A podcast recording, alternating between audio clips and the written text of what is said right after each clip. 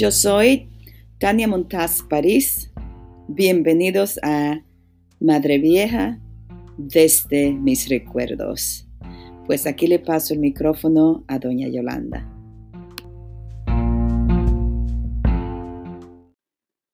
El problema era que cuando llovía se hacían unos charcos grandes de agua y los niños que tenían que ir para la escuela tenían que ir con los zapatos en la mano. Y luego cuando llegaran a, la escuela, antes de entrar, ponerse los zapatos. Si pasaba un vehículo, cuando se metían esos charcos de agua, no tenía que ver a quién era que, que iba a con esa agua sucia. Entonces, esa era una de las razones. La otra razón era de que cuando hacía una seca grande, ese polvo de, esa carretera no había quien lo aguante. Entonces se metía dentro de la casa. También los niños no salían de una gripe. Y ellos, uno tratando todas esas razones bien justificadas.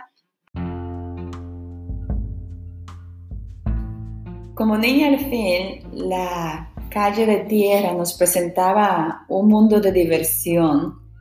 La inundación era bueno, deseada por nosotros a esa edad, porque cuando llovía los hoyos se hacían tan grandes que jugábamos en ellos como si fuesen piscinas.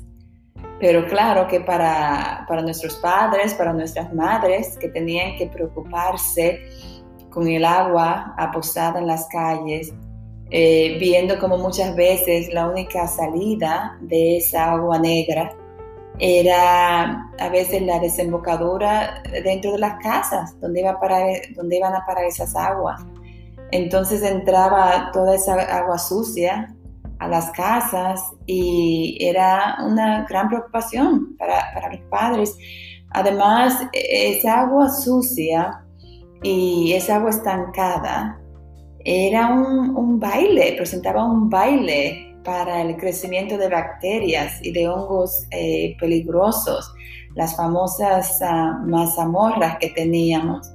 Eh, Con el agua tuvimos que hacer reuniones con la prensa para que la prensa eh, escuchara bien el reclamo de la comunidad con respecto al agua.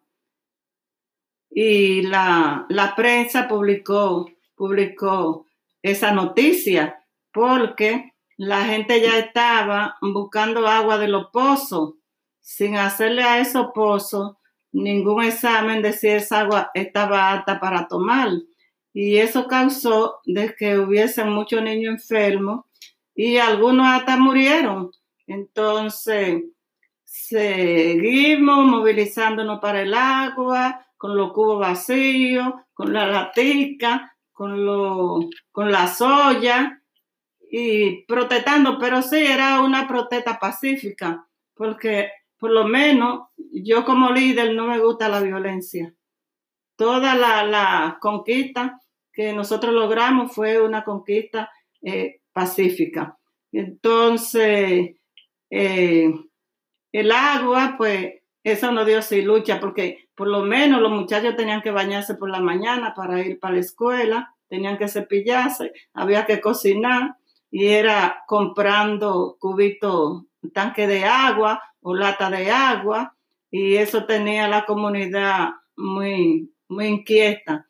Entonces, un día llegó a los oídos del director de INAPA de que estábamos que habían enfermos y que habían muerto y que la comunidad no tenía agua.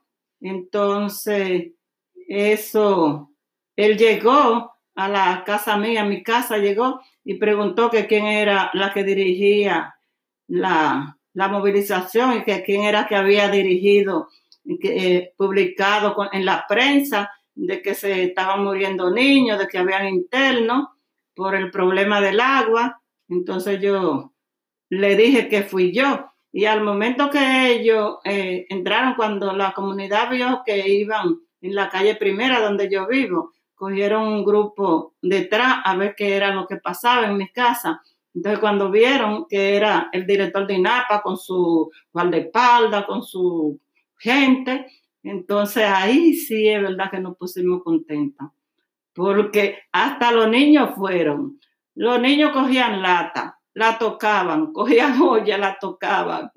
Entonces, eh, hablamos, habló el secretario de organización de la asociación, hablamos unos cuantos, pero la importancia de esa lucha era de que no eran mentiras lo que nosotros denunciábamos, sino de que nosotros estábamos denunciando la realidad, de que nos duele la gente, de que nos duele la comunidad. Entonces, él dijo, bueno, ya le escuché a ustedes. ¿Ustedes tienen prueba de eso? Digo, sí, hay prueba de eso y si usted quiere, pues ahí está el secretario de organización que puede buscarla, que él la tiene. Dice, no, no, no, está bien, está bien, yo creo en ustedes. Pero les prometo que dentro de 15 días ustedes van a tener agua suficiente. Pero no les prometo que Madre Vieja Norte van a tener agua de una vez. Porque ustedes sí, porque ya están casi todos los tubos ahí ya están puestos. Bueno, está bien, señor director, vamos a creer en su palabra, pero si usted no nos cumple, la movilización va a ser grande porque vamos a ir a todos los canales de televisión donde haya que ir y vamos a denunciar eso. Dice, yo le estoy diciendo que dentro de 15 días. Bueno. A buscar agua. Eso, en realidad, eso era parte de los quehaceres diarios que nos tocaba realizar a los, a los más jóvenes, a los muchachos, a las muchachas, a los niños, a las niñas. Eh, uno nunca sabía de día a día dónde era que iba a haber agua. A veces caminábamos una media hora o una hora, nos íbamos a, a los lados del río, por donde Ulvio, por ahí abajo, a buscar el agua eh, íbamos con, dos galones en la mano y habían otros que tenían más habilidades y podían llevar una lata en la cabeza más dos galones en un, galón en cada mano. Pero yo recuerdo nosotros hacíamos, cogíamos un, un palo, un palo bien fuerte y así entrelazábamos uno de los bidones grandes de aluminio que teníamos en la casa. O a veces cogíamos galones, tres, cuatro, cinco galones de agua, también lo entrelazamos en, el palo y así entre dos podríamos cargar eh, eh, el, agua, esa cantidad. Muchas veces llegábamos al lugar donde había agua eh, y entonces era necesario eh, esperar en fila para uno tener su turno y poder llenar sus vasijas. También hubo un tiempo en que pasaban los camiones vendiendo agua y las familias aprovechaban y así llenaba los tanques y, y, los envases más grandes para así abastecerse del agua. Ay, Madre Vieja Azul teníamos el agua, ahora la lucha era por, eh, por, Madre Vieja, por Madre Vieja Norte. Entonces, ahí en Madre Vieja Norte, pues el ingeniero ya le habían pagado el trabajo y tenía todos los tubos, pero no lo había, no lo había puesto los tubos, no había terminado el trabajo. Entonces, un día un eh, Mojica, miembro de la, de la asociación, dijo que había que ir a la emisora a denunciar, a denunciar eso. Pero no pudimos ir ese día a denunciarlo. Él se desesperó y fue y cargó todos los tubos que tenía el ingeniero, lo cargó como para hacerle presión, sin consultarlo con nosotros, para hacerle presión para que el ingeniero pusiera el agua en Madre Vieja Norte. Al secretario de organización que trabajaba ahí, en la fábrica de Blos Rico Cataño, en una pala, era palero, pues fueron dos policías a buscarlo preso, porque él como secretario de organización, él tenía que saber si lo habían llevado esos tubos, donde lo llevaron. Entonces, él me mandó a buscar, yo vivía cerca y me mandó a buscar que fuera que la policía lo había ido a buscar al trabajo. Entonces yo hablé con, Ricardo, que era el dueño de la fábrica de blog, y le dije, Ricardo, déjelo que trabaje ahí, y los policías que se vayan, que yo voy a formar una comisión de los directivos y vamos a ir a hablar con el coronel. Si él hizo algo malo, pues él lo va a pagar. Pero si no hizo nada malo, pues tienen que dejarlo libre para que él se vaya a su trabajo de nuevo. Entonces, sí, yo mandé a, invité unos cuantos y cogimos para la policía. Allí en la policía estaba el ingeniero también esperándonos.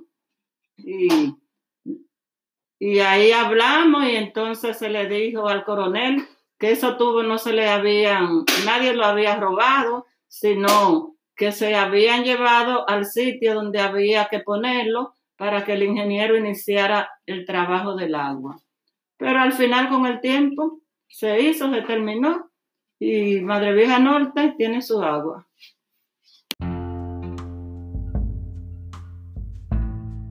Pues aquí terminamos por hoy. Muchas gracias por acompañarnos. Hasta la próxima.